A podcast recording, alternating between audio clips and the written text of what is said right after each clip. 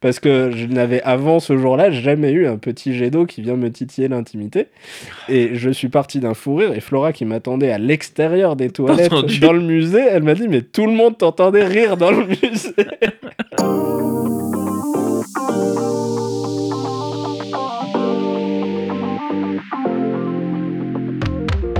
Salut Mathieu, Salut Arnaud. tu vas bien Ouais, à fond. Ça joue dans le soleil Ouais, ça joue fort. Et toi Ouais, ça va, tranquille. Oh, C'est le week-end, on profite. On est bien, il fait froid, il y a neigé. Ouais, c'est l'hiver, on va bientôt aller skier, tout ça. Ouais.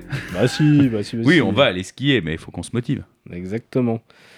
Bon, aujourd'hui, on a un invité euh, de marque. Yes, on a une guest star. Ouais. Avant, de- avant de te présenter, Edouard, on va, on va déjà introduire notre première rubrique officielle du podcast Rattrapante. Ouais. Qui est la rubrique euh, On corrige les conneries de l'épisode d'avant. On, on se reprend, même si vous allez voir, il n'y en a pas tant que ça, parce que quand même, on Alors, maîtrise. ou beaucoup. alors, ou alors, surtout, on s'en est pas rendu compte peut-être.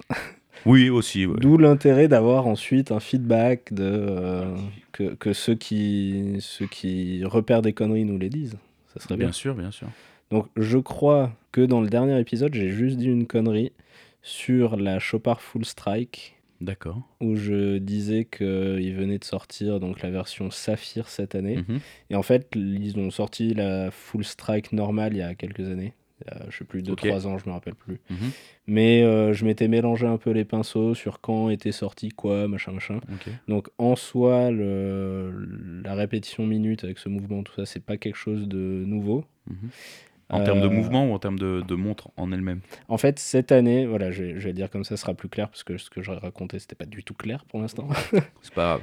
cette année, ils l'ont sorti avec un boîtier en saphir, Ok. Mais elle existait déjà avec un boîtier en métal, Mhm. avec le même système de timbre intégré dans la glace de la montre. Donc c'est juste la différence avec celle qui est sortie cette année, c'est qu'en plus cette fois-ci toute la carrure de la boîte est aussi en saphir.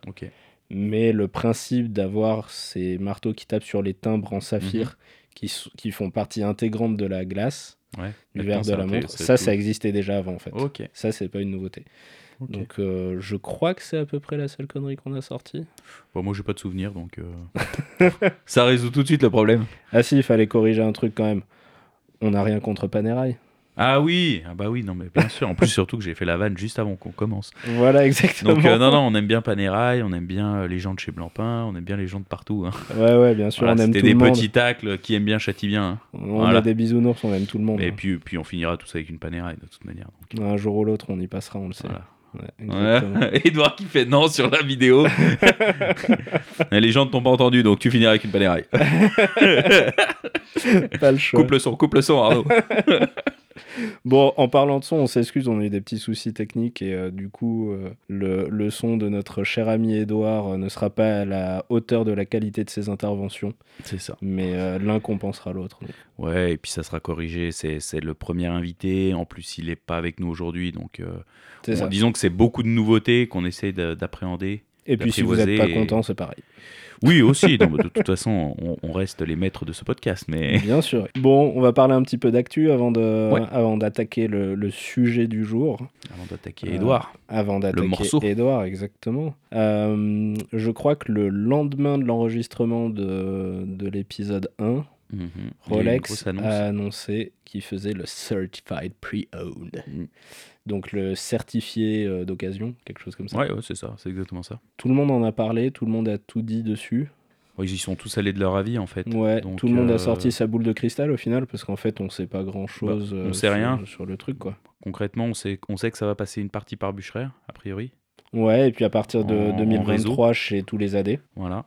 Mais on sait rien d'autre. On sait pas le volume, on sait pas euh, comment vont être révisées les pièces Ouais. qui vont arriver. euh, par exemple, si toi tu revends ton OP, on sait pas trop comment ça va se passer. Est-ce Mhm. qu'elle va être euh, Révisé ou pas. révisée complètement avec, en, en- en- enfin comment dire, re- retirer les anciennes pièces, Mhm. mettre des nouvelles pièces à la place? Mhm. Est-ce qu'ils vont partir dans cette logique-là ou est-ce qu'ils vont vraiment rester sur du pure vintage? Ouais. On sait rien. Bah, il y aura de l'occasion récente. Alors il faut que la montre ait été achetée il y a plus de 3 ans Ok. pour éviter bah, tu sais, le resell. Bah, ou ne serait-ce que l'AD qui reçoit euh, 10 Daito et qui dit Didaito Non, non, ils sont tous d'occasion, et puis qui les revend trois fois plus cher. Malin, le beau Voilà, il y a ça, mais après, c'est vrai que pour le vintage, on sait pas, tu leur amènes, euh, je sais pas, une 1680, est-ce qu'ils vont te changer euh, les aiguilles, le cadran, les machins, les trucs? Mm. euh, On sait pas trop, on sait pas qui prend la marge, est-ce que tout retourne chez Rolex, est-ce que les horlogers en boutique font une partie du taf C'est vraiment très très flou. Hein. Ouais. Toi, tu as, reçu la nouvelle comment, Edouard Qu'est-ce que tu en penses de, de ce CPO moi, ce qui m'a intéressé, c'était plutôt le fait qu'ils prennent un petit peu plus euh, la main sur le marché de l'occasion parce mhm. qu'ils en sont conscients. C'est-à-dire qu'en fait, euh, jusque-là, on avait l'impression que Rolex avait une tendance à dormir en fait à côté de, ce marché de l'occasion et ce marché du gris. Mhm. Et, euh, et, que finalement, à bas bruit, ils en profitaient un petit peu malgré tout, hein, parce que ça, ça profitait une augmentation des prix. Maintenant, bah, ils veulent prendre la main là-dessus. Je pense que ce qui est intéressant pour eux aussi, c'est de, profiter de ça, mais aussi avec leur augmentation de cadence de production, essayer de, de prendre la main sur le listing aussi, mhm. donc euh, de leur clientèle, et la rendre un petit peu plus captive, peut-être. Mhm. Ouais, c'est intéressant cette idée d'avoir la main sur un fichier client euh, différent. Ouais, et puis ça leur permet aussi d'avoir quelque chose à présenter aux gens en fait. Mhm. Parce que quand tu arrives à chaque fois dans la boutique et que euh, on te dit bah ça c'est un exhibition only et qu'elle marche pas ou que ouais. tu peux pas la vendre, bah, que les vitrines sont vides. Ouais, potentiellement, tu perds à chaque fois un client. Mhm. Donc là, ça te permet d'avoir, bah, ok, monsieur, bah, j'ai pas ça, mhm. mais voyez, j'ai ça. Euh, je... je suis pas sûr que l'intérêt que Rolex y trouve soit de se faire du pognon. Parce que même s'il y aura sûrement. Ça, ça va. Ah, ils, vont pas, ils vont pas y perdre de l'argent, on est d'accord. Non, mais pour l'instant, ce qui semble se dégager, c'est qu'en tout cas, les montres Certified Pre-Owned seront plus chères que celles du gris euh, habituel. Mhm. Mais je pense que c'est lié aussi au fait qu'il y ait derrière toute une structure et toute une organisation pour ça. Mais à mon avis, c'est vrai que là où Rolex va être gagnant, c'est sur la disponibilité de montres en boutique, même si elles sont pas neuves. Et comme disait Edouard, sur, euh, sur euh, mettre la main sur, euh, sur un fichier client et garder des clients un peu captifs de, ouais, la marque. Et, et, puis tout le monde va.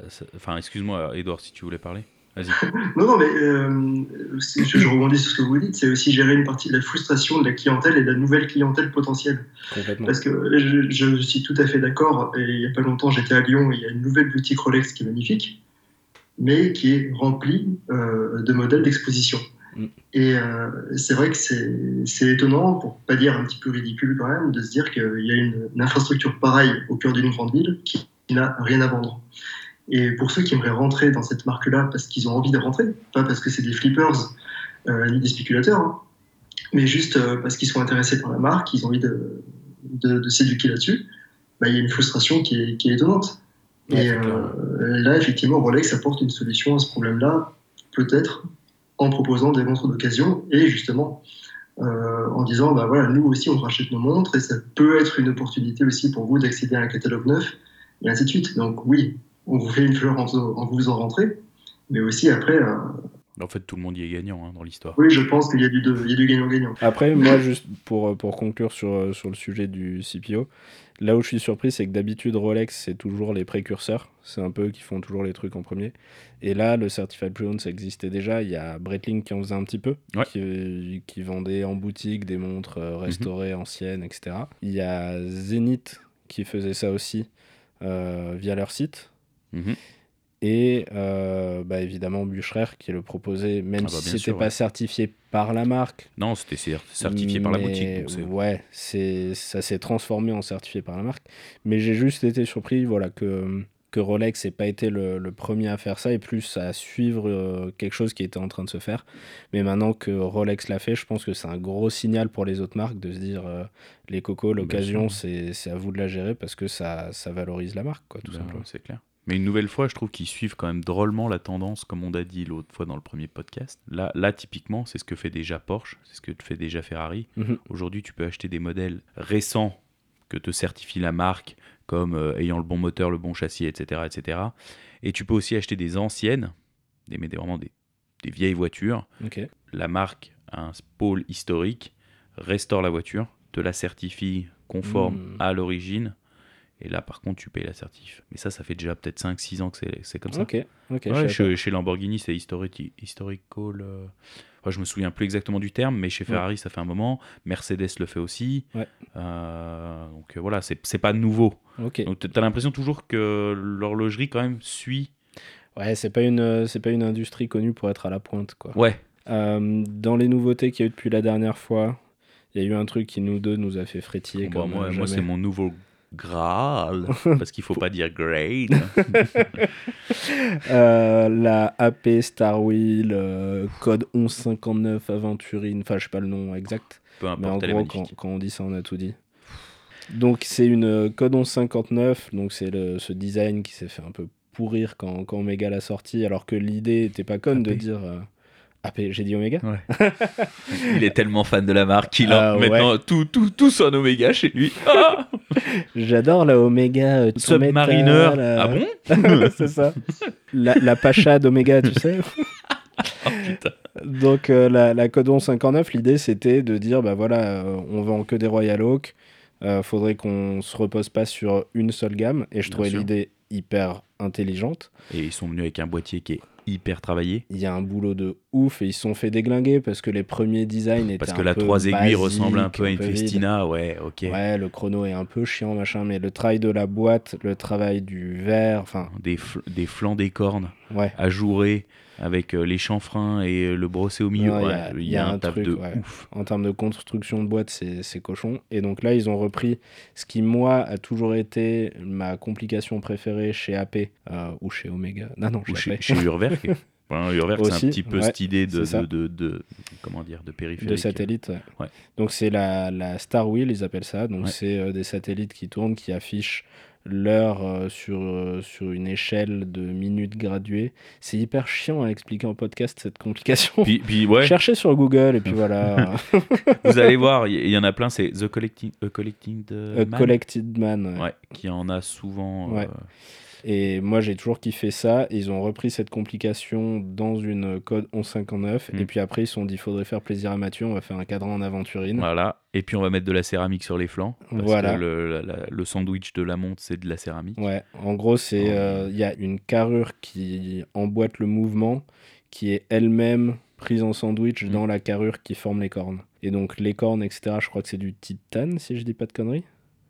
Ah, j'ai vu. Non, je crois que tu m'avais dit or blanc. Or blanc? Or blanc, ouais, il me semble. Ok. Pareil. Je me trompe peut-être, hein, mais. Euh, c'est exactement la même chose, titane or blanc. Faites pas chier. ouais, c'est pas le même prix, mais. Au kilo, c'est pas le même prix. Mais... Chez AP, c'est pareil. Hein. ouais, c'est à peu près. Et puis, euh, le, le, le, le, cœur du truc en, céramique. Enfin, bref, c'est juste une dinguerie. Je crois qu'il n'y a pas beaucoup de choses en plus à dire. Franchement, elle est incroyable. Et, et quand tu m'as dit le prix.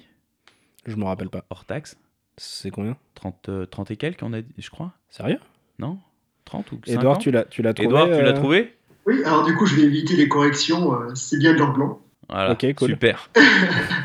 elle, est absolument magnifique. Ah, voilà. C'est l'aventurine, ça fait tout. Je vous le dis, moi, depuis le début que je vous le dis. Avec une complication historique pour eux, parce que la première Star Wheel, elle date de je sais pas quand, mais il y a un petit bout de temps. Et euh, franchement, je, trouve qu'ils ont fait une, une tuerie et pour moi une des meilleures sorties de l'année avec, euh, avec celle-ci.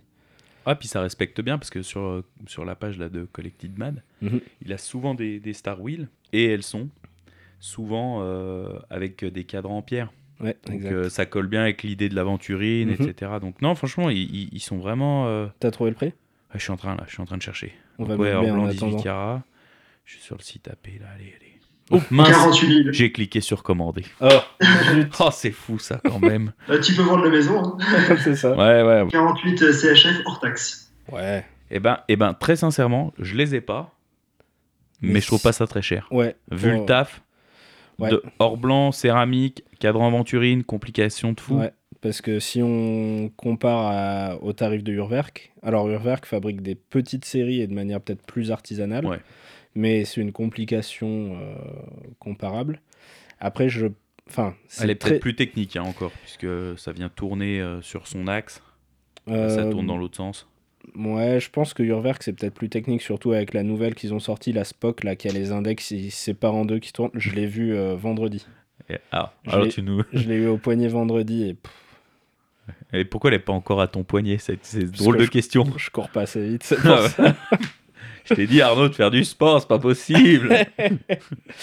Donc, euh, enfin, ouais, je pense qu'il y a quand même une certaine technicité chez, chez Urwerk, mais c'est ça reste des complications comparables. Mhm.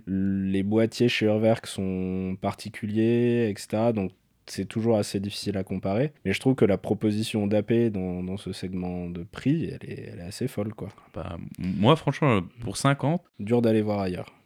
Ouais. Je comprends. Et puis, c'est une marque qui est quand même très légitime dans ce segment tarifaire. Ouais. Comme vous l'avez déjà évoqué à propos d'Omega, il y en a qui vont pas forcément penser aller vers cette marque-là pour des montres à ce prix-là. Et là, au départ Piguet, c'est un segment tarifaire pour le, sur lequel la clientèle est déjà assez, euh, mm. assez, assez, prête à, à, dépenser.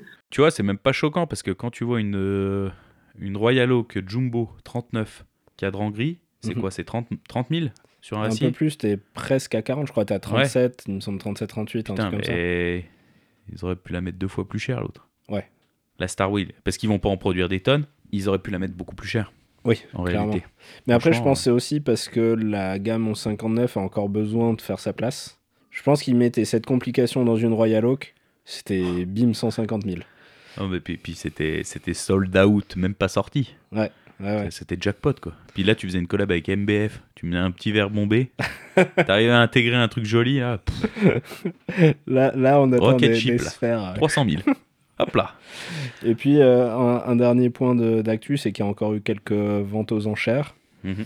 Euh, alors toi, tu as spoté un truc que j'avais pas du tout capté chez Iconic à Genève. Donc pour ceux qui connaissent pas Iconic, c'est une boutique qui fait surtout de l'occasion, il me semble. Alors euh, ils sont principalement, alors moi quand je les ai connus, ils faisaient de, de l'occasion, c'est-à-dire tu apportais ta montre Ouais. Et ils servaient de, de, de, vitrine. Et euh, là, récemment, ils se sont mis sur un nouveau euh, segment qui est plus sur la vente aux enchères. Mhm. Donc tu amènes ta montre, ils la vendent pour toi, et l'acheteur paye 25% euh, sur la vente, en plus. Ouais, en et, plus eux, prix de prennent les 25% du prix de l'enchère. C'est ça. En, le... plus. en gros, la personne qui veut vendre sa montre, elle, elle touche le montant de l'enchère. Exact. Et après, eux prennent les 25% euh, par-dessus. Absolument. Ce, qui est, ce qui est un bon business, hein, Ouais, ouais c'est pas mal, ouais, surtout sur, euh, sur certaines qui, qui, peuvent vite valoir quelques jetons. Et euh, j'ai été assez déçu, ouais, parce que j'ai spoté la vente, parce qu'il y avait deux, trois choses que je trouvais intéressantes à regarder. Et j'ai trouvé que les montres, il y a beaucoup de choses qui ne se sont pas vendues. Mm. Et il y a énormément de choses qui se sont vendu à des prix très très bas. Ouais. Typiquement, il y avait une Vacheron Versy qui s'est vendue 16 000, alors que si je dis pas de bêtises, il y a pas longtemps, la cote était à 30 et quelques. Ouais. Euh, il y a une Dayjust euh, Biton cadran blanc qui s'est vendue, alors une vintage, mais qui s'est vendue 3000, ce qui est très très peu quoi. Alors j'ai pas regardé la taille, hein, ça se trouve c'était une 34, euh, c'était peut-être pas une 36, mais. Ouais, si tu rajoutes tu 25%, t'es pas loin des, des 4000 et quelques. Ouais, mais tu vois, pour un Biton, une vintage, c'est mm. peu, je trouve. Ouais, c'est vrai. Et euh, donc, ouais, je me force à me dire du coup que le marché quand même de l'occasion euh, est, en chute, est en baisse. Alors, pas en chute libre parce que. parce qu'on est toujours euh, au-dessus du prix retail, mhm. mais, mais force est de constater que ouais, les, les gens peut-être achètent un peu moins. Et il y avait surtout une des stars du show, qui était donc une, une Rolex Submariner 1640 prototype, donc un cadran, euh, enfin un boîtier or blanc avec euh, bracelet presidential. Mhm. Alors je vous la décris entièrement parce que sinon je vais pas m'en souvenir. cadran bleu nipple dial avec euh, les aiguilles dorées. Et celle-là, donc estimation prix d'entrée 700 000, jusqu'à 1 million et elle n'a pas trouvé preneur. Et ça, ça fait partie d'une des trois protos Rolex a fait sur le 1640. Donc il y en a eu deux bleus et un noir. Grosso modo, donc c'est quasiment introuvable. Il doit avoir bien les boules. Il y avait une 2499, euh, une Patek, euh, chrono, QP, machin, machin. Tu sais si elle s'est vendue? Non, c'est pas celle-là n'est pas partie. Il y a une autre Patek par contre qui s'est vendue, une plus récente avec, avec le calendrier là, euh, avec le jour, le mois, la date. Ah oui. Tu vois celle-là avec la, la, seconde ou je sais pas, c'est un chrono, je sais pas trop ce que c'est. Celle-là a trouvé preneur et elle est pas partie super chère. En rose ou en jaune. Le calendrier annuel phase de lune. Ouais, Exactement celle-là. Et ça, c'est parti à 30 et quelques. 30, 35, je crois, un truc comme ça. Ok. Donc, ouais, tu vois, les, les prix baissent, quoi. ouais. Euh, Il y a eu deux montres euh, cool qui se sont vendues aux enchères aussi, mais chez Philips à New York. Mhm. Euh, une Grand Seiko tourbillon pièce unique. Ok. Celle qu'ils ont présentée pour le GPAG ou Ouais, ils ont fait une pièce unique de celle-là, des coloris différents, etc. Avec les frais que paye l'acheteur. Mhm. Je crois qu'on était dans les 400... 430 000, un truc comme ça. Jésus-Marie. Au lieu de. Alors, le, le tourbillon de base, il est à 350 000. Ah putain, mais celle du GPSG à 350 Ah oui, oui, bah oui. Oh putain, jamais... je croyais pas que c'était ce prix-là. Ah si, si, c'est un tourbillon à force constante coaxiale tout développé en interne, c'est un truc pointu. il faudrait qu'on non, non, fasse un ah bah, épisode dessus. Fasse un épisode euh. là-dessus parce que je, de mémoire, je me souviens ah, pas C'est un truc assez cochon. En gros, elle s'est vendue un tout petit peu plus montant des enchères, mais tu rajoutes les, les le buyer's premium, comme ils disent, et euh, ça fait dans les 400, 400 et quelques. Et dans la même vente, il y a une montre que je surkiffe. Ah, tu vas nous dire que tu l'as acheté ah non. oh mince. C'était soit, soit un appart, soit une Urwerk. J'ai pris la Urwerk.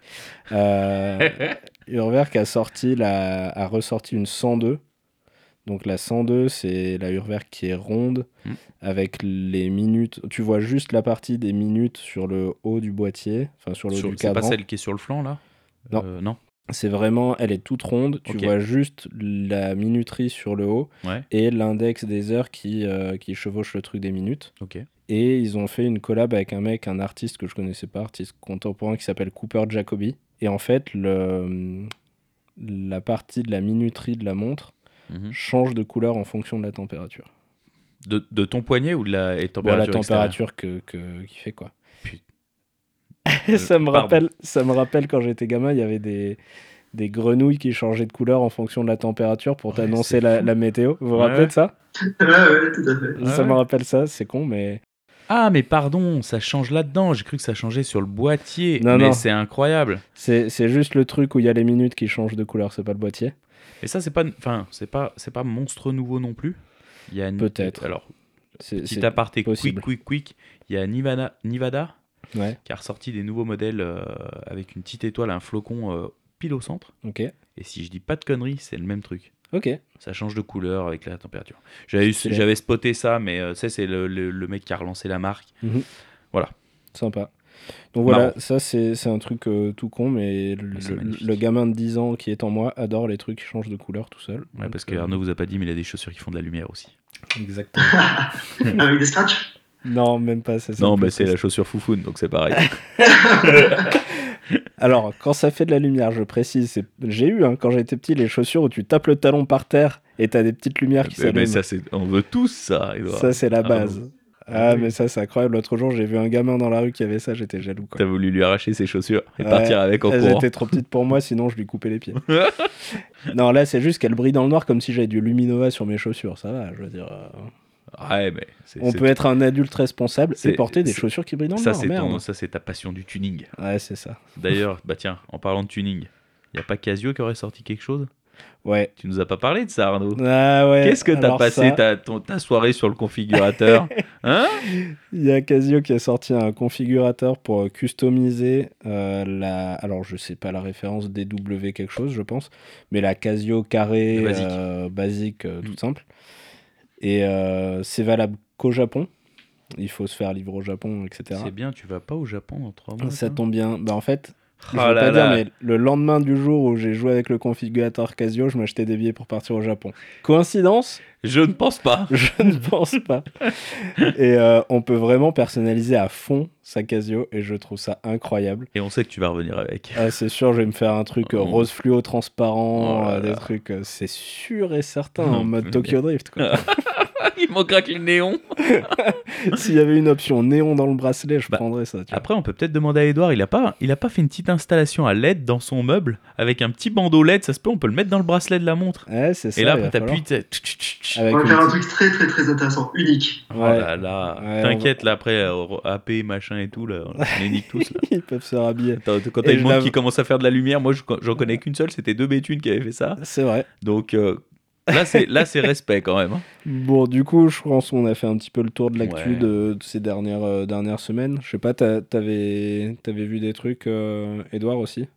Non, pas plus que ça. moi, j'étais vraiment resté sur l'histoire de, de Rolex.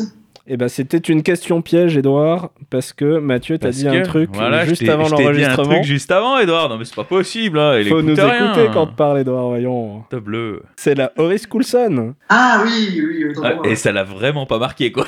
Bah, tu lui as dit de chercher, il a vu, il a fait supprimer, et puis voilà. il a dit, putain, elle est dégueulasse.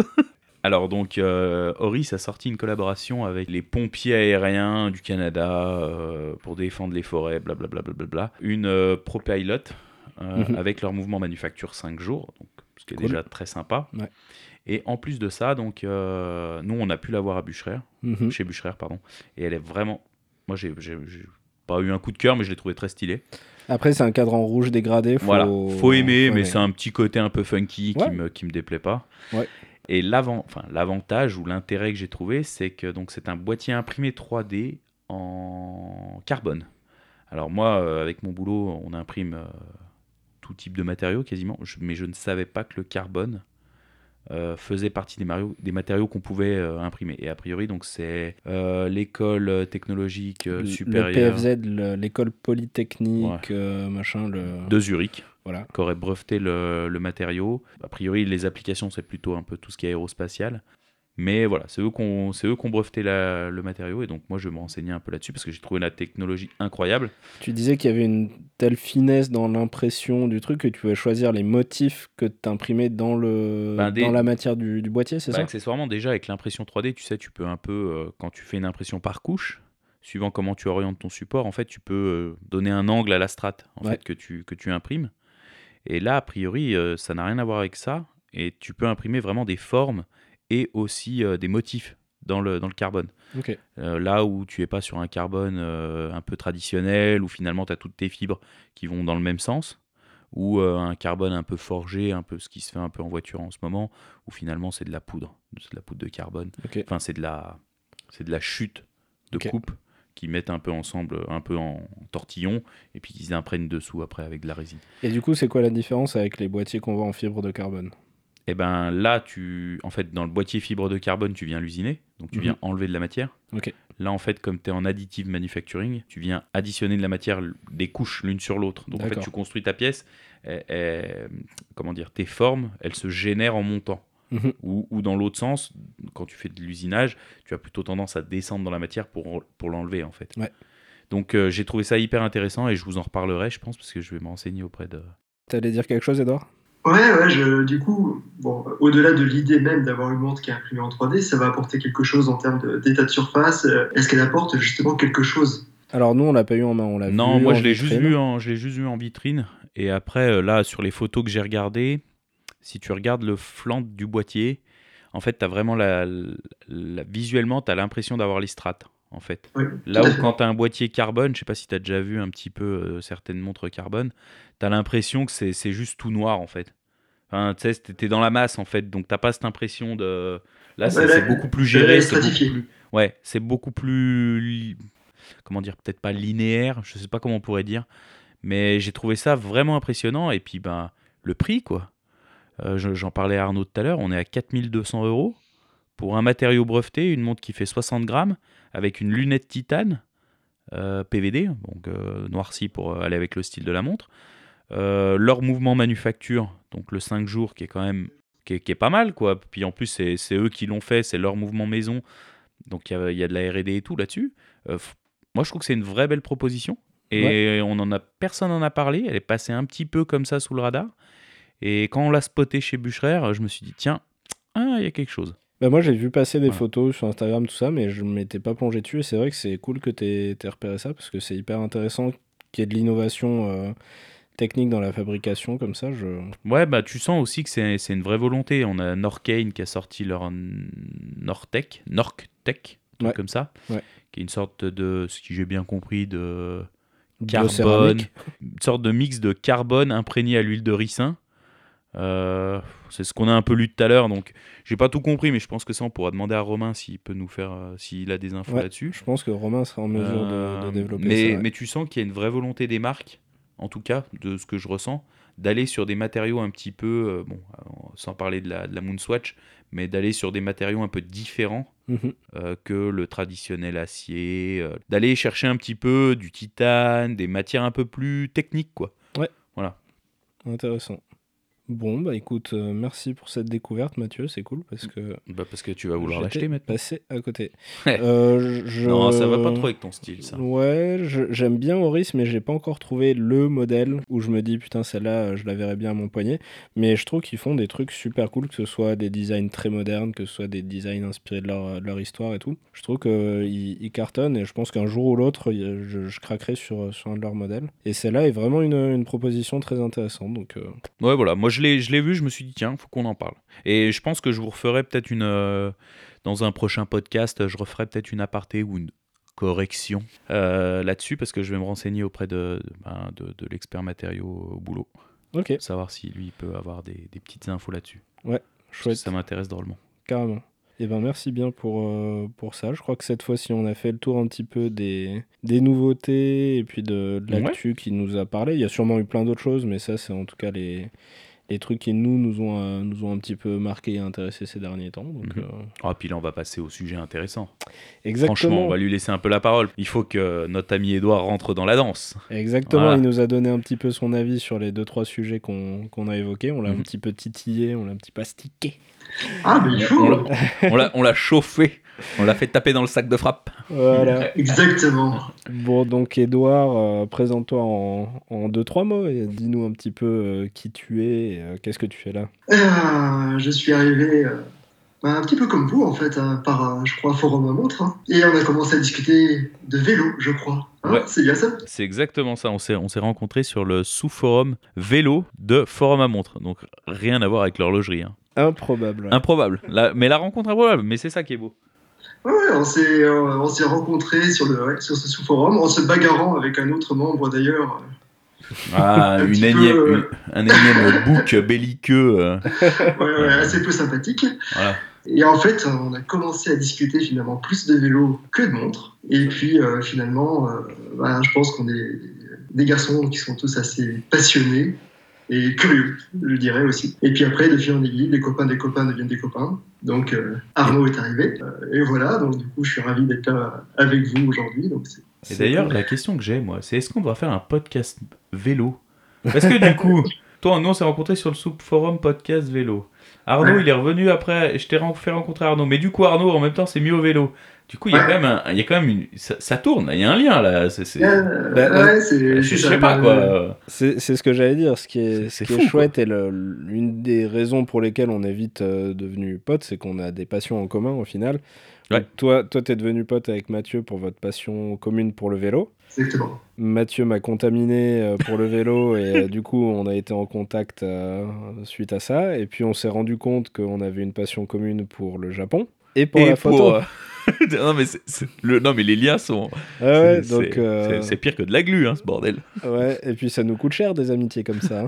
Hein. ouais, mais, ça... mais en vrai, ça n'a pas de prix. Mais bien sûr, ça n'a pas de prix. Non, mais ce qui, est, ce, qui est, ce, qui est, terrible, c'est qu'avant vous, j'étais cyclique. Donc il y en avait une qui prenait la suite de l'autre. Et maintenant, c'est un, un, gros brassage. J'ai vu dans un blender, en fait, où ça mélange les vélos, les montres, les appareils photo et les voyages. C'est catastrophique. c'est bien parce qu'on se tente tous les trois en plus. Il y en a un qui appuie sur l'autre, l'autre lui dit de pas appuyer sur l'autre, l'autre lui dit mais si appuie, vas-y.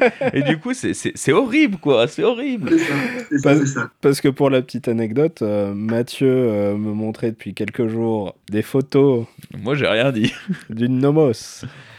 Et moi, je lui disais non, non, non, n'y va pas, non, non, tu vas pas. pas. T'avais dit que t'achèterais rien en 2023, tu te calmais. T'as des travaux à faire à la maison. Putain, mais je suis complètement cinglé, je viens d'en commander une. bon, ça va, j'ai 10 mois de délai, donc ça devrait. Et puis au bout d'un moment, il me dit bon, bah voilà, je l'ai commandé. Je lui dis ah bon, bah t'as bien fait, je la trouve canon et tout. Comment ça, tu la trouves canon? Je croyais que tu me disais de pas la prendre. Je dis ouais, je te disais de pas la prendre, mais je la trouve quand même canon. Et ouais, mais Edouard, il me disait qu'elle était canon et que je devrais y aller. non, mais c'est une horreur, quoi. c'est une horreur. C'est vraiment le cercle vicieux. Ah, c'est fou. ouais, complètement. Les démons. On va pas s'en sortir. Hein. Ah non, non. On finira par s'en sortir le, jour où on sera interdit bancaire. ça pourrait arriver plutôt prévu, ça. ça, c'est clair. Ça, c'est pas faux. bon, et puis si on a, si on a décidé que Edouard serait notre premier invité, mm. c'est parce que bah, on avait pas mal de, de sujets de discussion euh, qui nous semblaient intéressants. Et dont un sujet qui est aussi une passion euh, que, que, je partage avec Edouard, qui est celle du voyage, entre autres du voyage au Japon, on aura l'occasion d'en reparler un petit peu après.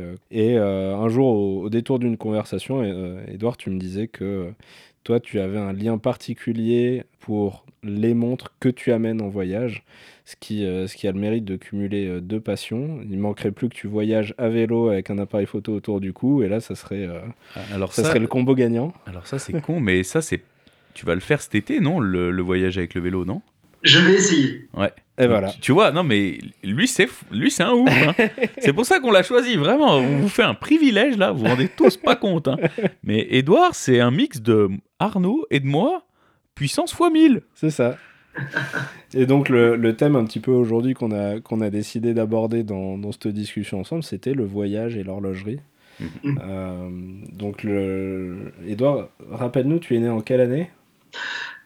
87. Voilà, c'est ce qui me semblait, 87, année de la sortie du titre de Desireless, Voyage Voyage. Et je pense que ça n'est pas une coïncidence. Oh la transition Je l'ai pas vu venir celle-là. Et ouais, je me suis documenté. Je me suis documenté pour cet épisode. Quel journaliste de talent. c'est quoi ton premier souvenir qui mélange horlogerie et voyage euh, touristique, Edouard euh, Je dirais alors que c'est une montre que, que j'ai ramené d'un voyage, c'était la montre de mes 20 ans. J'ai eu la, la chance d'être né en, août et avec des parents qui aiment voyager, ce qui fait que pendant les grandes vacances. T'avais un cadeau en plus des vacances. Euh, bah, mon disons que voilà, j'ai eu la chance de fêter mon anniversaire à différents endroits euh, au, fur, et à mesure des voyages. Et euh, pour mes 20 ans, le hasard a fait que mes parents ont voulu aller faire un, pèlerinage au Japon. parce qu'on a vécu là-bas en tant qu'expatrié quand j'étais gamin. Et euh, bon, bah, j'ai fêté mes 20 ans là-bas. Et euh, mes parents m'ont dit ton cadeau euh, pourrait être une montre qu'on achèterait là-bas. Bah, très bien. On a chassé les montres, etc. Et j'ai jeté mon dévolu sur cette petite Seiko. Alors, c'était une expérience parfaite, hein, parce qu'avec mon père, mon père est passionné d'horlogerie aussi. Et du coup, quand ma sœur et, ma mère étaient fatiguées, voulaient rester à l'hôtel, mon père et moi, on, se faufilait dehors, on allait visiter les magasins de montres dans Shinjuku. Donc un, truc assez, assez complice. Et euh, finalement, c'était cette montre qui m'a été offerte euh, au 40e étage d'une tour euh, en plein Shinjuku. Donc voilà, c'est impérissable et cette montre-là, je l'ai pas très loin de moi. C'est une montre qui ne paie pas de mine, mais qui restera pour moi une des plus importantes de, mon expérience horlogère. Ah bah ça, on aura l'occasion d'en reparler, mais c'est plus presque l'expérience et l'aspect émotionnel. En tout cas, nous, c'est comme ça qu'on le, le, vit, mais c'est souvent plus l'aspect émotionnel qui donne une valeur à une montre, plus que vraiment le, le, prix de la montre en elle-même. quoi. C'est quoi comme, euh, comme modèle? Euh, Alors, c'est un, un quartz euh, Seiko Ignition, donc un, un petit chrono à cadran blanc nacré avec un bracelet titane. Ok, très bien une intégration qui est un peu moins réussie que, ce qui se fait aujourd'hui. Et puis, bon, c'est une montre qui n'était pas très coûteuse. Mais euh, ouais, c'est, un modèle qu'on n'a pas retrouvé ici et c'est très très chouette. Hein. Ouais, c'est ce que j'allais dire. C'est, je pense que c'était une gamme qui devait être propre au Japon. Je pense pas que c'était quelque chose qui était distribué ici. Les, Japonais ont vraiment une grosse tendance à avoir des produits pour leur marché domestique et des produits pour l'export. Ouais. Et souvent, ils gardent les meilleurs trucs pour eux d'ailleurs. oui, tout à fait. on les connaît. C'est ça.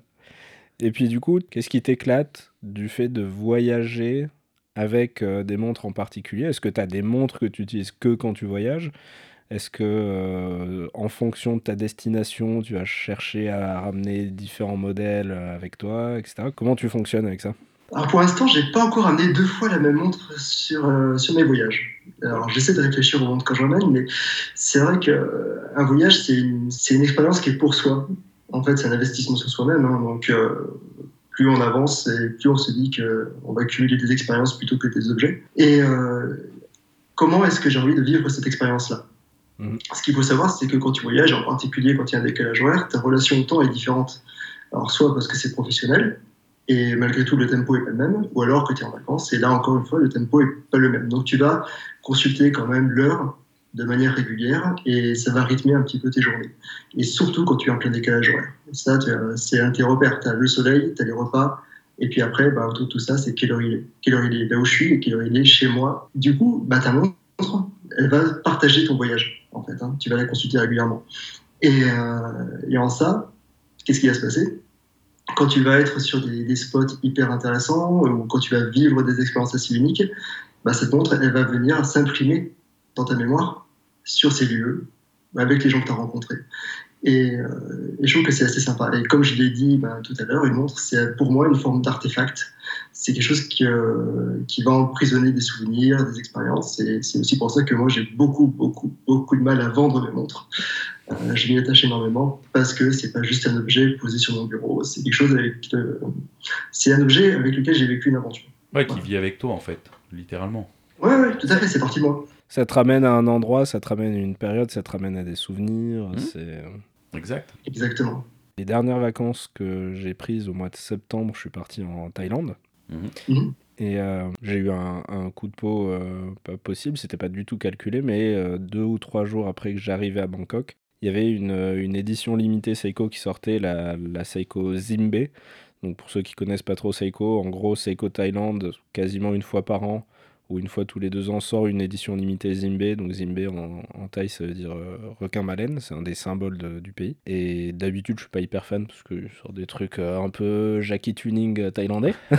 On va dire ça Toi comme tu es plutôt Jackie Tuning japonais. Exactement, faut pas faut pas mélanger les torchons et les serviettes.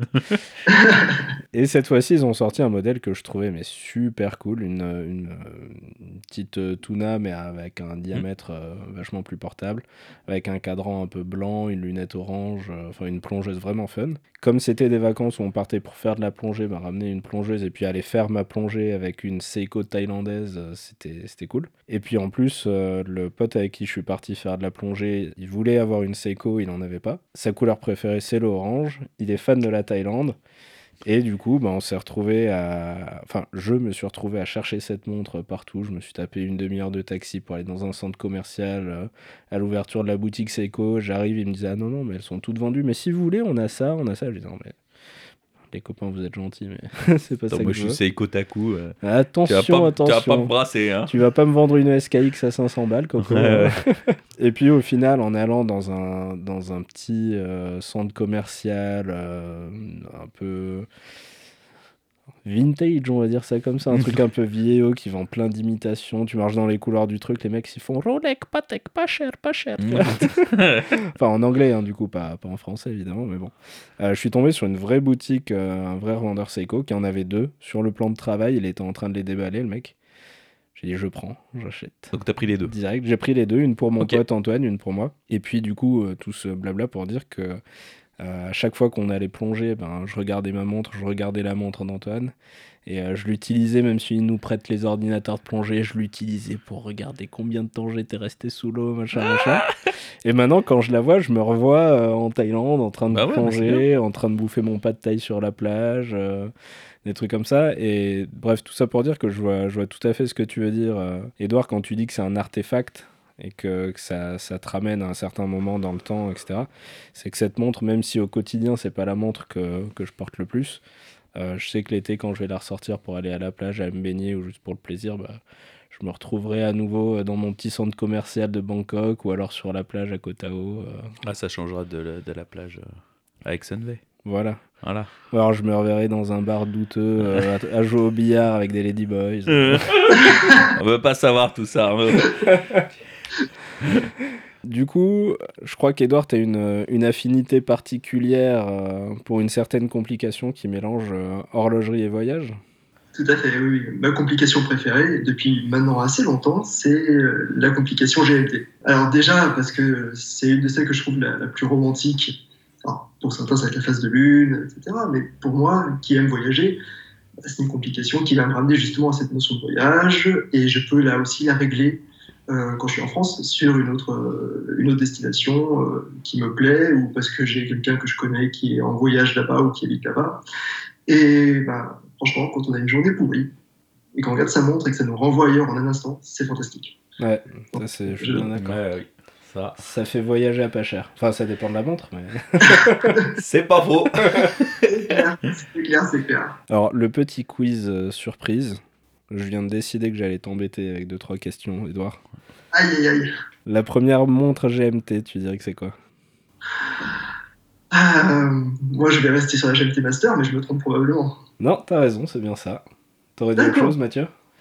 Non, alors Là, spontanément, j'aurais dit peut-être Mido ou Doxa.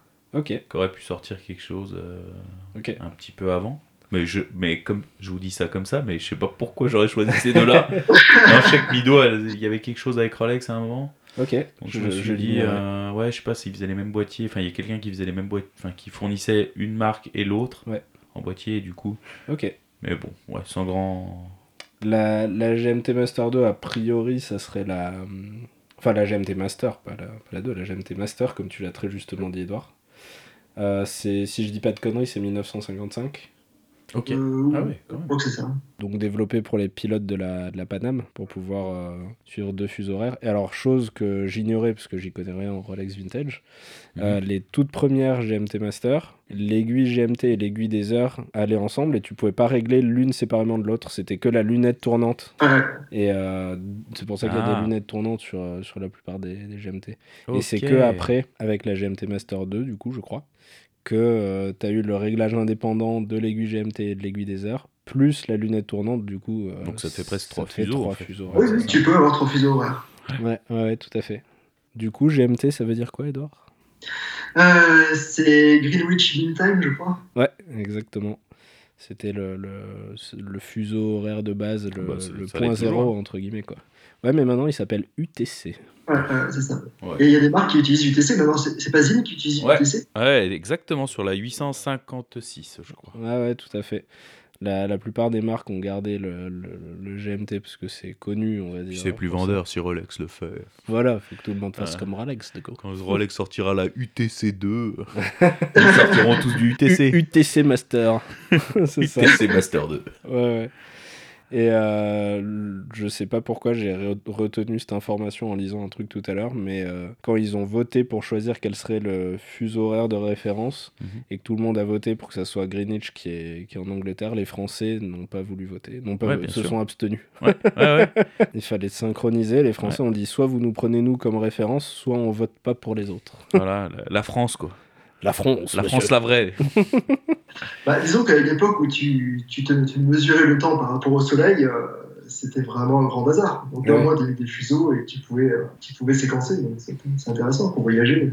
Et au final, le- cette histoire de GMT, ça ramène encore une fois une autre dimension du voyage, c'est que la création des fuseaux horaires, ça a été par rapport au développement des chemins de fer. Bien sûr, ouais. Du coup, ça ramène encore cette dimension de voyage quand tu voyages en train. euh, Bah, ou même en avion, hein, quand tu avais des escales. On, on en revient Ouais. toujours à ça, au voyage, en Mais, fait. mais le train, c'était c'était plus- Bien sûr, c'était avant, mais quand tu devais livrer une marchandise à tel endroit Bien ou, sûr. euh, ou quelqu'un à tel endroit, il Ouais. fallait qu'il puisse avoir sa correspondance. Et justement, aux États-Unis, ça posait problème. Ouais. Parce que tu avais des gares qui étaient euh, déphasées avec une autre gare. Ah Et du coup, euh, le mec pouvait attendre peut-être, je sais pas, deux jours à la gare, à l'autre côté, parce que voilà, il attendait. Non, mais c'est vrai que le- ça ramène à chaque fois au voyage, quoi. Ouais. Le, le GMT pour le ouais, coup. le GMT, que ce soit avec les pilotes de la Paname, que ce soit avec euh, le, le développement des chemins de fer au 19e siècle, etc. Exact. C'est une complication qui ramène aussi tout un côté. euh, Il y avait le côté romantique dont tu parlais, Edouard, et puis il y a aussi un côté un peu historique, en fait, de se dire, ben voilà, c'est le développement des chemins de fer, c'est le développement euh, de l'aviation, c'est le développement des. Dans un deuxième temps, du voyage. euh, à l'autre bout du monde, à une Mm. époque où ça se faisait plus trop. Ah, quand il y a maintenant, eu les congés payés, quoi. En gros, de, de Ouais, pouvoir se dire ça. je vais voyager, quoi. C'est ça.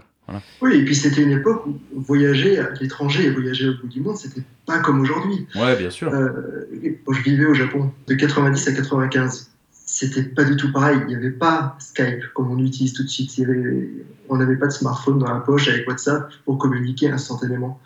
Euh, quand on passait un coup de téléphone à mes grands-parents, c'était un rendez-vous à ne pas manquer, ça coûtait une fortune. Les Ouais. photos, on les envoyait par la poste. Mhm. Ça prenait un temps fou. Et effectivement, bah, c'était un outil, la montre et la GMT, qui a accompagné, peut-être pas des pionniers, on n'est pas à l'époque de Christophe Colomb, mais qui a accompagné des gens qui étaient à l'époque encore peut-être des petits aventuriers des temps modernes. C'est clair. Et du coup, en, en petit aventurier des, des temps modernes que tu es, euh, t'as as voyagé avec quoi comme montre et à quelle destination euh, quels ont, quels ont été les matchs que tu as fait euh, montre et destination Euh, sur celles qui m'ont le plus plu, c'était euh, premier voyage à Miami pour aller voir ma sœur. Un voyage très court sur deux jours. Je suis parti avec ma, ma Speedmaster Racing. Euh, c'était c'est la première fois que je voyageais avec une, montre haut de gamme.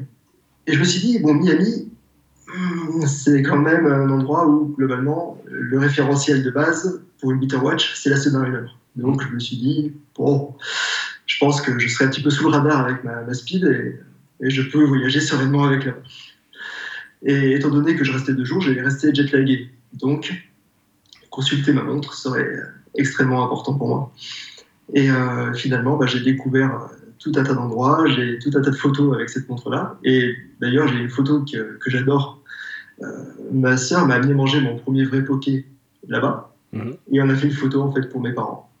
Et sur cette photo, sans le vouloir, je fais un petit pouce levé avec ma main gauche et on voit, on voit ma montre et je me lasse jamais de cette photo-là. Elle me renvoie à tout, à, tout ce voyage. Excellent. en fait, mais quel Instagrammeur Franchement. Elle est même pas sur Insta. non, mais, non, mais ce mec, franchement, il, sans le vouloir, quoi. Non, mais c'est inné, quoi, chez, chez, cet homme. Le, le, wrist shot involontaire. Ah non, mais il est incroyable. Phénoménal. Ça date de quand ce voyage? Euh, 2018. Ok. Cool. Ouais, ça reste assez récent, ouais. Ok. Il y a ça, j'ai eu un autre voyage à Montréal, ah non, pas moi, à Montréal, c'est après, à Miami, avec euh, la Navitailleur. Ouais. Euh, j'ai voulu prendre celle-ci. C'est pas forcément le mode de voyage idéal à mes yeux. non, parce que, ouais, comme on en a déjà parlé, c'est pas la plus, ré... la plus costaude, on va dire. Mhm. de, Elle coche pas toutes les cases. Même si c'est une montre d'aviateur, pour moi, elle coche pas toutes les cases d'une bonne montre de voyage. Mais ma sœur a participé au choix de cette montre. Et euh, elle m'a motivé, encouragé à la voir, et j'avais envie de la lui montrer. T'as as envie d'en parler un petit peu de cette montre ou? On peut, oui, c'est une montre assez spéciale pour moi, celle-ci, parce que dans ma famille, euh, on n'a pas, euh, jusque-là en tout cas, la tradition d'un objet, que ce soit un bijou, une montre, qui se passe euh, de génération en génération, de père en fils, à l'image d'une chevalière, par exemple. Mhm. Et du coup, je me suis dit, bah, tiens, c'est vrai que ce serait sympa d'avoir un, bel objet, un artefact qui serait quelque chose qui va rester, je l'espère, dans ma famille pour la suite. Et il bah, fallait que je trouve comment, comment amener ça. Il se trouve que j'ai touché un petit pécule en héritage d'un grand-père qui m'a pas financé entièrement cette montre, mais qui m'a permis de, la cofinancer. Et euh, ce grand-père, c'était mon grand-père maternel, qui a toujours rêvé de prendre l'avion et qui l'a jamais fait. Et euh, je me suis dit que ça collerait bien. Et mon autre grand-père, que j'ai perdu euh, bien, bien plus longtemps avant, était un ancien commandant de l'armée de l'air française. Je me suis dit, ben, cet objet va ramener mes deux grands-pères à mon poignet. En plus, c'est un modèle où il y a encore l'ancien logo, donc le BLE euh, doré qui rappelle un petit peu les jalons de l'armée de l'air. C'est un petit peu, euh, un petit peu sympa. Et euh, bah, dans toute cette démarche intellectuelle, j'avais aussi besoin de me rassurer un petit peu parce qu'on parlait quand même d'un montant qui était très important pour moi, même si j'avais pu profiter de, cette rentrée d'argent assez unique hein, finalement.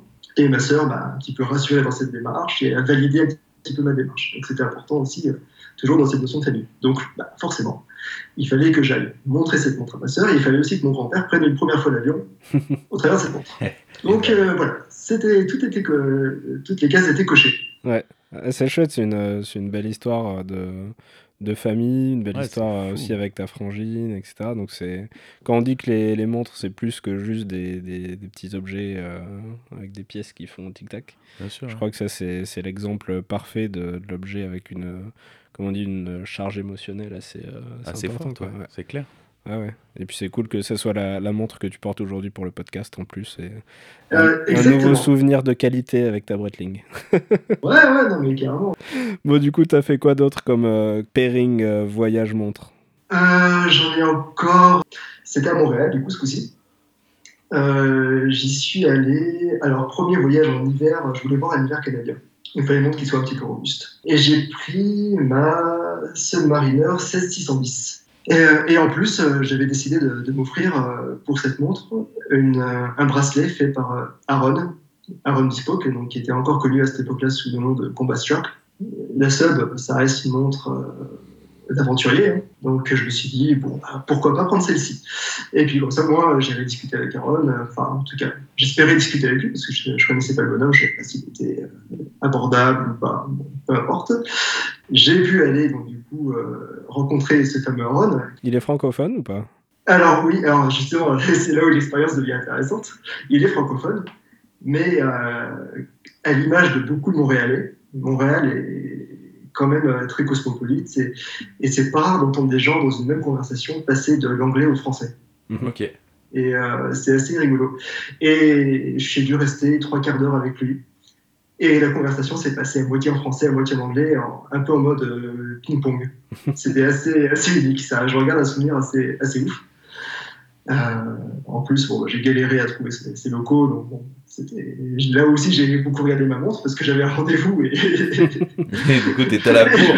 je, jouais le chrono justement, donc euh, heureusement j'étais parti en avance. Faut être ponctuel comme vous. Mais euh, ouais, franchement c'était hyper intéressant parce que j'ai rencontré quelqu'un de, très très sympathique qui d'ailleurs fait du vélo route.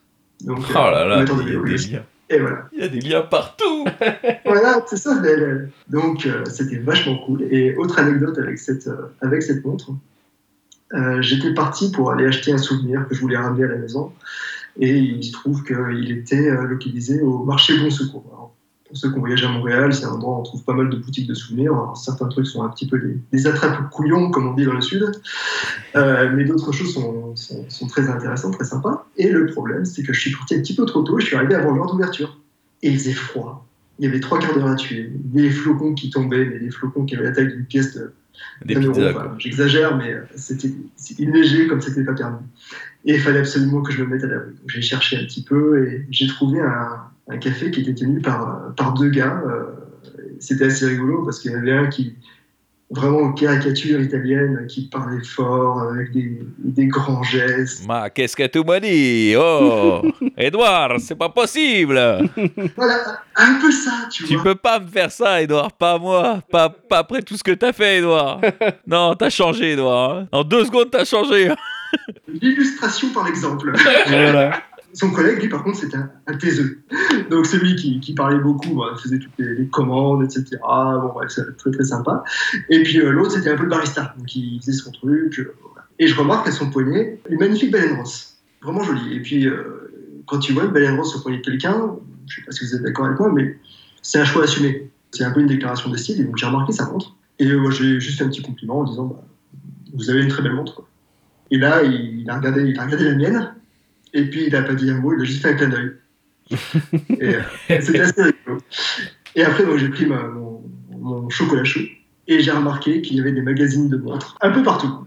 Et en fait, bah, j'ai compris que j'étais dans un repère d'amateurs de montres, tout simplement. Après, ce qui, est, ce qui est bête avec cette histoire, c'est qu'en rentrant, je me suis acheté une balance, mais. ouais, mais ça, c'est un petit détail, quoi. C'est faute à lui, hein. Ah ouais, non, Vraiment, c'est de l'avoir vu à son poignet qui a, qui a donné le, le, déclencheur Ouais, qui a ravivé mon intérêt pour la marque. Ok. Et moi, j'avais juste un truc, Edouard, donc, euh, enfin, un de tes souvenirs horlogers, parce qu'on a, on a un lien tous les trois, mine de rien, avec une montre, qui est une GMT, que je porte aujourd'hui, que j'ai fait exprès de porter pour Edouard. Ouais. Donc c'est la, c'est la Grand Seiko. Est-ce que tu veux nous parler un peu de son histoire euh, de, ton achat Parce que bah, finalement, on, l'a tous eu, tous les, bah, tous les trois du coup. Oui, oui, la SBGM 005, une montre que je trouve absolument fantastique. Euh, je l'ai trouvée euh, chez un revendeur de montres d'occasion. Et j'ai craqué sur cette montre pour tout un tas de raisons. Hein. Elle a un design qui, qui, est superbe, elle a une taille contenu qui va bien à mon, petit poignet. je suis aussi, oui, dans, mes, dans, mes, curiosités, je suis aussi fanatique du quartz parce que je trouve que c'est absolument, absolument fabuleux euh, l'idée de, de, faire vibrer un cristal de quartz, je sais plus, je crois que c'est 32 768 euh, Hertz, un truc comme ça. Mhm. bon, c'est un truc de dingue. On parle que du, que du mécanique et de l'automatique euh, ou manuel, mais le quartz, c'est quand même un truc de fou à la base. Ah et puis surtout le 9F pour le coup. Et le 9F, il est thermorégulé. Ah, qui est un des probablement le meilleur mouvement quartz euh, jamais créé quoi pour le coup. Ouais, faut faut, faut pas hésiter à le dire quoi. C'est mm. la Rolls. Va, hein. on va être honnête, Citizen fait du très lourd euh, aussi. Ouais, avec la Chronomaster. Mais ouais, mais clairement avec le 9F, chaque, chacune ont leur euh, leur force et leur faiblesse, on va dire. Mm. Donc encore une fois, je vais faire mon conciliateur. je je vais pas attribuer une première place à quelqu'un, mais clairement le, le 9F fait partie des tout, tout, tout, tout, tout meilleurs euh, mm. mouvements à quartz au monde. Ouais. Ah oui, non, mais très clairement. Et, euh, et puis, une complication, j'ai été celui-là. Et oui. Et ouais. Avec, euh, avec leur sautante, donc. Ah oui, parce que c'est vrai que ça, on n'en a pas parlé, mais souvent on parle de vraie GMT et de fausse mm. GMT. La, la vraie GMT, c'est celle où les minutes sont réglée avec l'aiguille GMT. Mhm. Et où l'aiguille des heures est une aiguille sautante qu'on ajuste en fonction de là où on est. Et en l'occurrence, cette, euh, cette Grand Seiko euh, Quartz GMT est une vraie GMT. Mhm. tout à fait, selon ce qui est décharge. Voilà, selon, selon ces, ces critères-là. Avec cette aiguille des heures sautantes qui, je trouve, quand tu la règles, elle a un clac. Un saut qui est d'une satisfaction incroyable. Énorme. Attends, je vais essayer avec ma Rolex pour voir si c'est aussi bien. En, vrai, on pourrait faire de l'ASMR. clairement, c'est du. Ah, c'est du lourd. Du lourd. Essayez de deviner, deviner la référence de la montre juste au bruit. Ah, on n'entend rien, je pense. oh, le fail Alors, vas-y, essaye de le faire avec ta GS, Mathieu. Oh non, non, on l'entendra pas plus. Vas-y, vas-y, vas-y, vas-y. Tu crois qu'on va l'entendre? Vas-y, vas-y. nous, nous, on propose du contenu de qualité, là. Ouais, ouais. Alors, par contre, quand je referme le bracelet jubilé, là, ça clac. Écoutons la GS. Bon, on l'entend pas beaucoup plus, ça c'est faiblichon, faudra monter, ah, le volume. Par contre, c'est extrêmement satisfaisant. C'est d'une beauté. Donc désolé, je t'ai interrompu avec mes, détails techniques euh, inintéressants. Donc euh, reprends, euh, reprends l'histoire de ta, de ta GMT.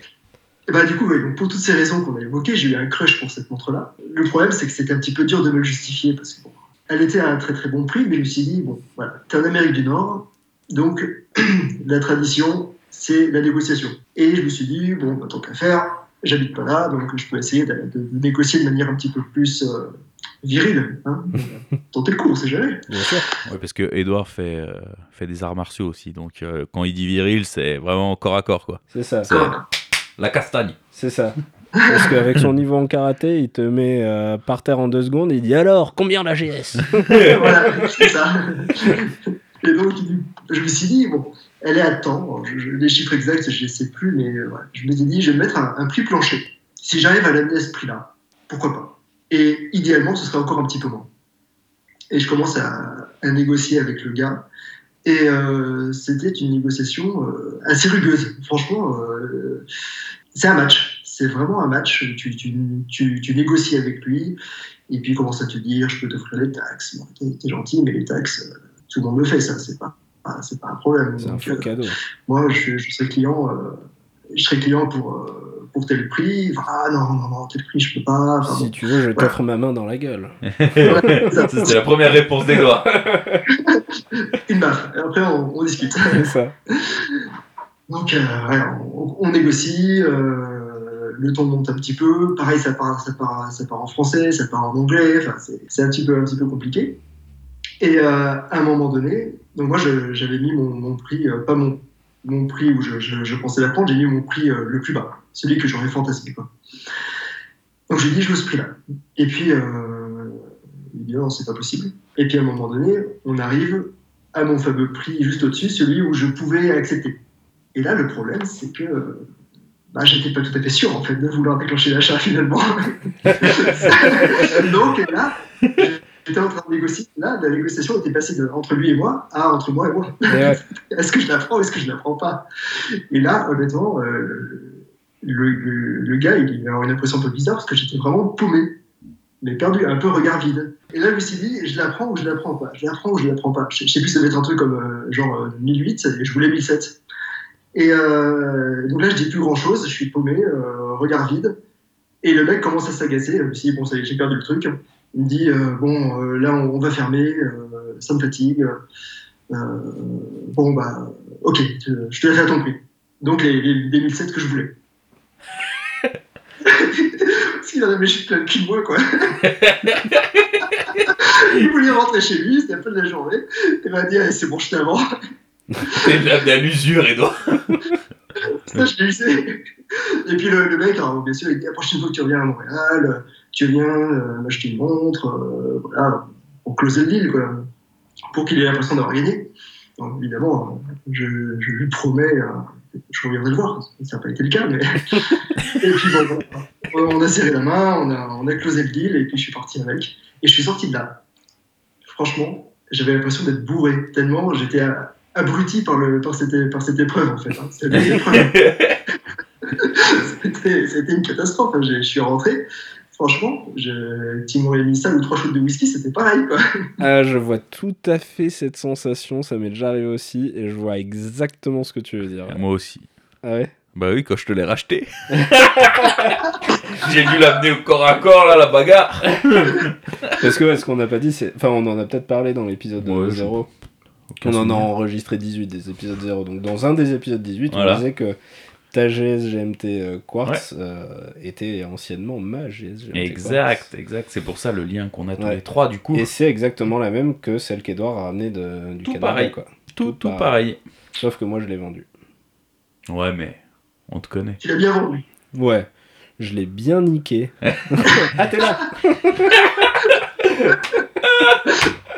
oh putain, qu'est-ce qu'on se marre. Moi, pour, ah, euh, pour, rebondir sur ton histoire et cette sensation d'être bourré après un achat juste parce que tu, tu, as négocié et tout ça, euh, moi, la, la, première geste que je me suis acheté, je l'ai acheté au Japon. Et euh, en fait, c'était une période où j'avais pas beaucoup de sous. J'avais mis quasiment tout mon budget euh, dans le voyage en lui-même et je m'étais dit si j'arrive à, mhm. mettre un peu plus de sous de côté je m'achète une montre quoi. Et puis euh, les mois passant et le voyage se rapprochant j'arrive à mettre un petit peu de sous de côté. En plus j'ai un, ami très gentil qui me donne une vieille longine Conquest des années 50-60 qui me dit euh, vends-la garde les sous pour t'acheter une nouvelle montre et en plus, mon père, qui avait, euh, pour, par un moyen euh, détourné, euh, récupéré une vieille Oméga de ville pour femmes, mais alors un truc 20 mm, un truc comme ça, minuscule, mais en or, m'avait dit, bah tiens, prends-la, tu la revends, au pire tu la revends au poids de l'or, mais tu mmh. la revends, et puis je me dis, bah pareil, ça, ça rentre dans la cagnotte pour m'acheter une montre. Et là, un troisième copain d'un forum me dit, écoute, je cherche une GS édition limitée, je sais que tu pars au Japon, ce que je te propose, c'est que je te file un budget. Si tu trouves la montre tu l'achètes et la différence entre le budget et le prix de la montre, tu gardes. Et là, encore un qui l'a bien niqué parce que tonton Huggy les bons tuyaux du Japon. C'est ça. Non, en gros, je, trouve cette édition limitée juste avant de partir euh, dans une boutique d'occasion euh, à Shibuya. Et elle est 700 euh, euros moins chère que le budget que m'avait filé le pote. Donc je lui dis, il me dit pas de souci, tu te fais 700 balles, ça va dans ton budget montre. Je me dis putain génial, super généreux, super sympa. Donc euh, avec tout ça, je me dis ben j'arrive avec une Longine, une Omega que je vais leur refourguer, je vais leur acheter la GS pour mon pote, ça va me faire 700 balles de budget en plus. Et puis moi j'ai un peu de sous, je vais pouvoir m'acheter une petite mmh. GS euh, entrée de gamme quoi. Sauf que euh, la montre en question, il n'y en avait qu'une en vente. J'en avais pas trouvé d'autres ailleurs. C'est une boutique hyper bien placée qui draine un monde euh, de fou. Mhm. Et je me dis, putain, si je me pointe et qu'elle y est plus, euh, je, suis, niqué, quoi. Et je vois sur leur site qu'ils peuvent réserver la montre que pendant 24 heures. Du coup, ce que je fais, c'est que à l'aéroport, avant d'embarquer dans l'avion, je leur fais un mail et je me dis, euh, j'ai genre 16 heures de voyage. Je vais arriver en fin d'après-midi. si je prends pas la montre en arrivant, je, je, suis marron, quoi. Puis d'ailleurs, on précise, tu étais avec Flora. Et j'étais avec ma copine. Et donc, euh, on, arrive, euh, on arrive à Tokyo, euh, milieu fin d'après-midi, on découvre notre Airbnb. Et puis là, mais la, la décomposition complète, parce qu'en fait, on était dans un truc, mais rincé complet dans une espèce de petite chambre. Il faut savoir qu'au Japon, l'isolation thermique, c'est un truc qu'ils n'ont pas encore importé.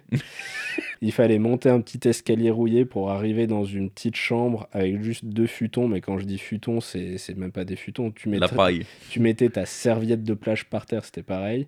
Euh, avec euh, des cheveux sur l'oreiller, une trace de rouge à lèvres, euh, enfin le truc, mais, mais vraiment pourri. Et Flora, en plus, qui se rend compte qu'avec le voyage, a eu des problèmes circulatoires à cause de, des changements de pression dans l'avion. ça lui a fait des problèmes de circulation aux jambes. Elle avait les jambes qui démangeaient. Elle, est, elle arrive dans ce Airbnb qui est daubé complet. Quoi. Et, là, et, toi? Et là, non, mais avant que moi je la ramène avec mes montres, là, euh, t'as le jet lag, la fatigue du voyage, le Airbnb pourri, les jambes qui lui font mal, etc. Elles font en larmes. Vraiment, c'était la fin du monde, quoi, tu vois, le truc.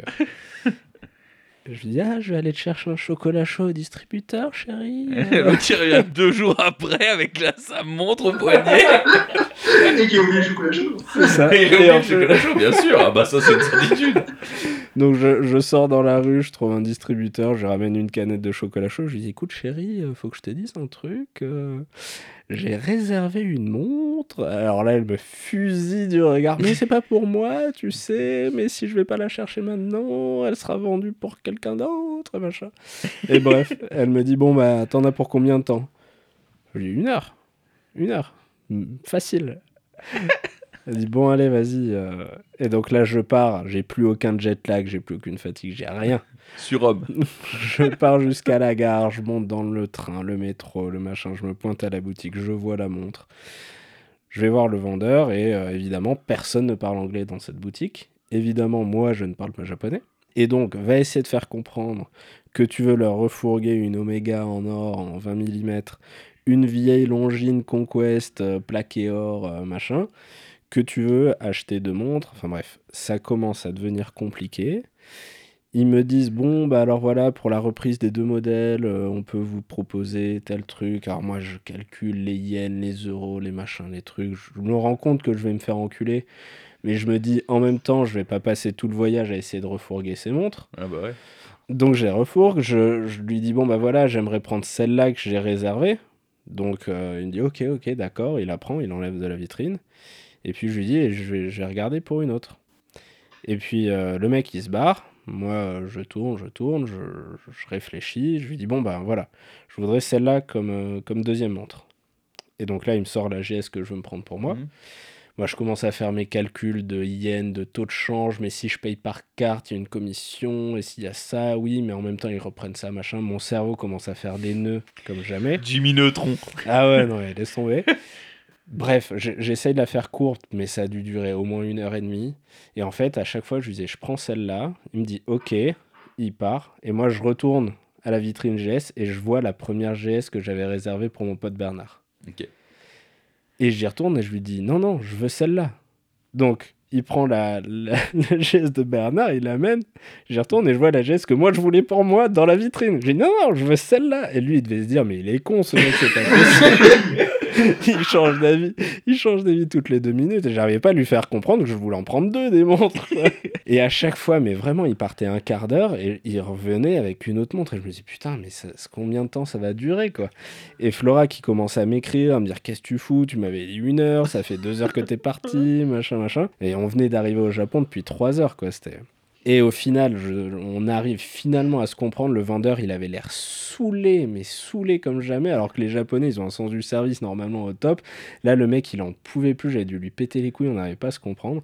Et au final, j'arrive à acheter les deux montres en lui faisant reprendre les, mhm. les deux merdes que j'ai ramenées, machin, etc.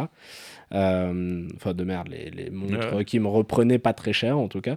Et euh, je sors de la boutique avec la montre pour mon pote, avec ma première GS, je rentre au Airbnb. Et là, je montre ma GS à Flora. Et pour la première fois de ma vie, à ce moment-là, elle me dit Ah ouais, je comprends, elle est quand même vraiment belle ta montre. Et là, je savais que j'allais l'épouser. Ah, ça, c'est le plus beau. Mais, mais par contre. Ouais, c'était le test ultime. Ah bah déjà, oui. mais par contre, à ce moment-là, j'avais exactement cette sensation que tu as décrit, Edouard. Et je me suis dit, c'est quoi? C'est la fatigue, c'est le jet lag, etc. Mais vraiment, cette sensation d'avoir eu ce match avec moi-même et d'être euh, euh, bourré complet, d'être complètement à l'aise, de ne pas savoir ce que je fais. Et d'ailleurs, la première photo que j'ai faite de cette montre, c'était au-dessus d'un chiotte japonais. Parce qu'Arnaud aime vraiment bien les brichottes aux toilettes. Parce que j'adore les toilettes japonaises aussi. Ce petit jet d'eau qui. Enfin bref. Et euh, Deuxième passion. Ouais, non, mais ça, il faut l'avoir connu pour, pour savoir. Euh, Edouard, je pense que tu me rejoindras sur, euh, sur l'excellence suprême des toilettes à la japonaise quand même. C'est exceptionnel. C'est exceptionnel, on est d'accord. Ah, puis il y a des options. Ouais. Alors moi, l'option sèche-cheveux, j'ai pas apprécié. C'est euh, particulier ça aussi. Hein. Ouais, ouais, ouais. C'est pas une blague, Mathieu. Hein. C'est que t'as vraiment. tu peux appuyer sur un bouton parce que t'as le jet d'eau qui te. Non, mais je veux pas savoir. En fait, j'étais en train d'imaginer les cheveux, moi. t'as aussi, euh, as aussi, pour certains modèles un peu plus haut de gamme, dans les hôtels, euh, t'as des options en fait avec des, des, sons pour camoufler les bruits indélicats. Ouais, des bruits de cascade, des trucs comme ça. Alors, puisqu'on est dans les anecdotes Japon et qu'on parle des toilettes, moi, la première fois que j'ai utilisé les toilettes japonaises, enfin, que j'ai utilisé l'option euh, nettoyage bas de caisse, euh... c'était pas l'éléphant bleu. C'était les... toilettes du, du musée Ghibli. Donc, euh, pour ceux qui connaissent un petit peu les films d'animation japonais, il y a les films de Hayao Miyazaki, du studio mhm. Ghibli, donc euh, Princesse Mononoke, Mon voisin Totoro, euh, mhm. Le voyage de Shiro, etc. Et donc, la première fois qu'on est allé au Japon, le, le lendemain, on est allé faire ce musée. Et quand j'ai essayé ces, ces, toilettes japonaises, je ne savais pas qu'il y avait. Enfin, je savais qu'il y avait un bouton euh, nettoyage départ, mais je savais pas qu'il y avait un bouton pour arrêter. Moi, je m'étais dit, t'appuies, ça, ça, ça, ça trince 3 secondes et puis ça s'arrête, tu vois. il s'est lavé les dents après. Ah, bah, voilà. Non, mais je fait la même. fait... Ah bah ça me rassure alors. J'appuie et puis tu sais, au bout d'un moment. Tu...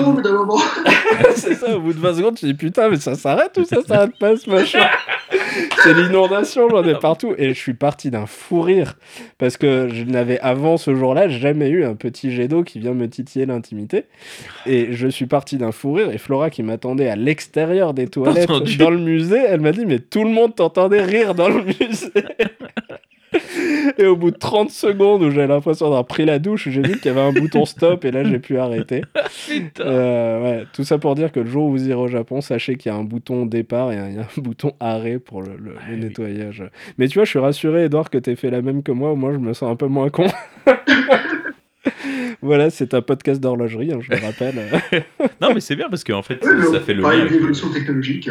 Ouais, et puis on parlait de voyage aussi. Et puis ça fait le lien avec le Japon surtout. Et puis surtout, voilà. la grosse passion que vous avez. Ouais, exactement. C'est vrai que commun, toi, toi, tu y as vécu, moi, j'ai voyagé. Et, euh, et d'ailleurs, est-ce que tu as un rapport particulier avec les, les montres japonaises ou pas plus que ça? Euh, oui, quand même. un petit peu moins à l'heure actuelle parce que je m'intéresse à d'autres choses. Mais la montre japonaise a toujours été, euh, pour moi, le, je pense qu'on va dire c'est le socle. Le socle de ma passion horlogère, parce que mes premières montres qui m'ont été offertes par mon père étaient des petites montres d'enfant mais au Japon. Et après, voilà, j'ai été un grand fan de Seiko. Je suis toujours, hein, c'est une marque exceptionnelle, mais ça a été mon référentiel, ça a été mes objectifs quand j'étais quand j'étais plus jeune et quand c'était tout ce que je pouvais espérer avoir un jour. Et d'ailleurs, euh, je m'étais dit qu'un jour j'aurais peut-être une belle Seiko, et ça peut-être pas plus loin. Je ne faisais même pas un grand, un grand Seiko. Moi, Seiko, euh, ça a été toujours, toujours, toujours euh, un objectif pour moi. Et au fur et à mesure des voyages que j'ai pu faire plus jeune, je ne me ramenais pas de, montre, hein, je voyais chez mes parents. Et j'ai commencé à beaucoup m'intéresser à Citizen et à Orient. Ok. Euh, donc, du coup, j'ai ramené euh, une Citizen euh, sur un voyage, j'ai ramené une Orient sur un autre voyage. Et, j'aimerais bien, si je retourne au Japon, me ramener une nouvelle Citizen. Ce serait, je ne sais pas encore laquelle, pas du tout. Mais j'aimerais bien avoir une autre Citizen, parce que celle que j'ai, c'était vraiment la moins chère des moins chères. Donc maintenant, il va vouloir la plus chère des plus chères. voilà, voilà t'as The Citizen. Et, là, c'est oh, du GS. Hein. Euh, c'est vrai qu'on critique euh, Seiko et GS en se disant ouais, mais c'est le même nom. Donc en Seiko, il y a Seiko, mais alors Citizen, il faut encore plus fort. C'est le même nom. C'est Citizen et The Citizen. Ça c'est ça. en termes de marketing, les mecs, ils sont pas foulés. Quoi. Ah, ils se sont fait mal mentalement. c'est ça. C'est un point narcissique quand même. Hein. Ouais, mais tu sais, c'est un peu comme Ferrari et la Ferrari. Quoi. Ouais, c'est un peu ça. T'es plus à ça près, quoi. C'est ça. Et du coup, tes premiers souvenirs de Seiko, Citizen, peut-être Casio, même t'as pas évoqué, mais toutes ces marques japonaises, t'as des souvenirs de quand t'étais gamin et que t'y vivais, ou c'est plus quand t'as fait des voyages plus tard et que t'y es retourné en étant un peu plus grand? Hmm, Quand je vivais là-bas, j'étais, je suis rentré, j'avais 8 ans. Ouais. Et j'étais pas encore conscient des marques à cette époque-là. J'étais très intéressé par l'objet. Ok. J'étais pur à l'époque, j'étais innocent. À l'époque. à l'époque, il a tout Parce que c'était Rolex, quoi que ce soit. aucun, aucun a priori, j'aimais l'objet. Et t'avais une montre à cette époque? J'ai eu euh, deux montres. Je n'ai jamais eu de flic-flac. Ah. Vous allez me virer. Hein, mais... Pourquoi on l'a invité, lui? Mon Dieu, mais c'est pas possible. On devrait inviter que des gens dignes qui ont eu des flic-flac. Mais... Oh bah, si eh ben, t'en as pas eu une. je suis l'erreur de casting. Mais... Faut bien commencer quelque part, tant pis. C'est pas grave. On va effacer le podcast. Delete. Coupe, coupe sa bande son. Coupe sa bande son. On peut parler de Panerai, mais pas de flic-flac. Ouh là là, elle commence Du coup, à cette époque-là, t'avais. avais oui, non, Seiko, c'est arrivé plus tard. Ok. très, très peu de temps après, en fait, hein, quasiment, quasiment en rentrant en France, hein, quand j'ai commencé à comprendre un petit peu les... qu'il y avait des marques, en fait. Mhm. Euh, et là, j'ai commencé à m'intéresser à ce que mon père portait. Et, lui a toujours été fan de, de Seiko. Donc du coup, euh, je m'étais mis à vouloir ça, et, du coup, ma, première Seiko était une petite Seiko euh, digitale, mm-hmm. qui m'a été ramenée par mon père de voyage, et qui m'a été faite pour ma première communion. Excellent, cool. Voilà. Et, ouais, et puis après, par contre, Orient et Citizen, c'était moi qui me suis euh, acheté sur des voyages. Ok. Est-ce que tu trouves qu'il y a une, une différence dans l'approche, dans le produit dans quel, quelle différence toi tu perçois entre ces marques et ces montres japonaises et les autres marques et les autres montres que, que tu as eues euh, par la suite? Euh, Sur le produit lui-même, je vois pas non plus des différences énormes. Par contre, dans l'approche de l'horlogerie, il y a deux choses. Euh, l'amour du temps, de la ponctualité, etc. Les Japonais ont une relation à la montre qui est, qui est un peu différente pour moi du reste du monde. Hein. C'est un outil important pour eux. Et en, quoi tu trouves qu'ils ont une relation au temps qui est, qui est différente? Ah, Elles sont ponctualité et euh, j'ai, aujourd'hui encore, enfin, la dernière fois que j'y suis allé, c'est en 2018, il y, a, il y, a, des montres à quasiment tous les poignets. Mhm. C'est un outil qui est encore très très très utilisé. Et je pense qu'effectivement, pour eux, c'est quelque chose qui n'a, pas disparu. Là où nous, on lutte un peu plus avec les Apple Watch, avec les téléphones portables, etc. Mhm. Donc, euh, ouais, cette relation au temps, cet amour de la ponctualité, de façon dont ils s'excusent quand ils sont en retard, c'est, vraiment quelque chose qui est très important pour eux. Ouais.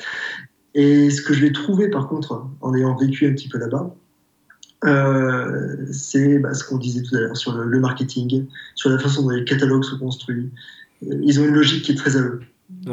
Et on ressent, quand on a vécu un petit peu là-bas, euh, on retrouve tout un tas de, de, manies et de, paradigmes japonais dans la façon dont ils construisent ce qu'il y a autour de la montre. Pour moi, c'est l'autour de la montre qui est très, qui est très différent voilà, la complexité qu'ils vont mettre dans les références, euh, euh, l'intention, la connexion avec la nature, etc. C'est tout un tas de choses qui sont présentes dans, tout, comme le, la cérémonie du thé. Mhm. Euh, il y a plein de, il y a plein de, sens cachés derrière, derrière, l'intention qu'ils mettent dans la construction de la montre. Et donc ça, c'est assez intéressant. Et, et, puis leur marketing, ils n'ont pas encore compris que quand tu veux vendre à l'étranger, il faut pas parler aux, autres quand tu parles au japonais. mais, mais je crois que tu as, tout résumé. Je, désespère, c'est ce que ça. ça n'a pas changé depuis 90 et 95. Non, c'est clair. Je crois que tu as très bien résumé en parlant de l'intention qu'ils mettent dedans. Parce qu'il y a un truc que je trouve assez fou dans la, dans la culture japonaise, et je pense que ça doit être sûrement un peu pareil aussi dans les arts martiaux japonais, dans les arts japonais, et dans plein de choses. C'est l'intention que tu mets le, le, poids que tu mets dans les choses que tu fais. Et euh, je... alors l'épisode qu'on mettra après celui-ci sur le Japon, on l'a mhm. enregistré il y a longtemps, je me rappelle plus si on en a parlé, mais je crois que je l'évoque déjà dans... à ce moment-là. J'avais vu une interview sur Dinky d'une horlogère GS qui assemble les, les chronos Spring Drive. Mhm. Et elle dit, pour que le... la montre soit belle, il faut que... Que je sois belle. Ah non. Parce que je le vois bien. il faut que les gestes que moi je fais quand j'assemble la montre soient beaux. Et je trouve qu'il y a un côté presque comme les katas dans les arts martiaux, des trucs comme ça, où c'est pas juste que l'objet en lui-même est beau, mais c'est que l'intention que j'ai quand je fabrique la montre est une belle intention et que le geste que j'ai quand j'assemble la montre est un beau geste. Et c'est la, la, beauté est pas forcément dans le résultat final, mais la beauté est dans l'intention qui a été mise euh, là-dedans. Et je trouve que c'est un truc très très très japonais ça. Tout à fait. Les, Japonais ont cette culture d'être pour beaucoup, et en particulier dans ces domaines-là, comme dans les arts martiaux, des gardiens de la tradition. Mhm. Et euh, il y a un véritable besoin de le transmettre, ce savoir, et de le transmettre au travers de la gestuelle. Ça, c'est extrêmement vrai. Mm.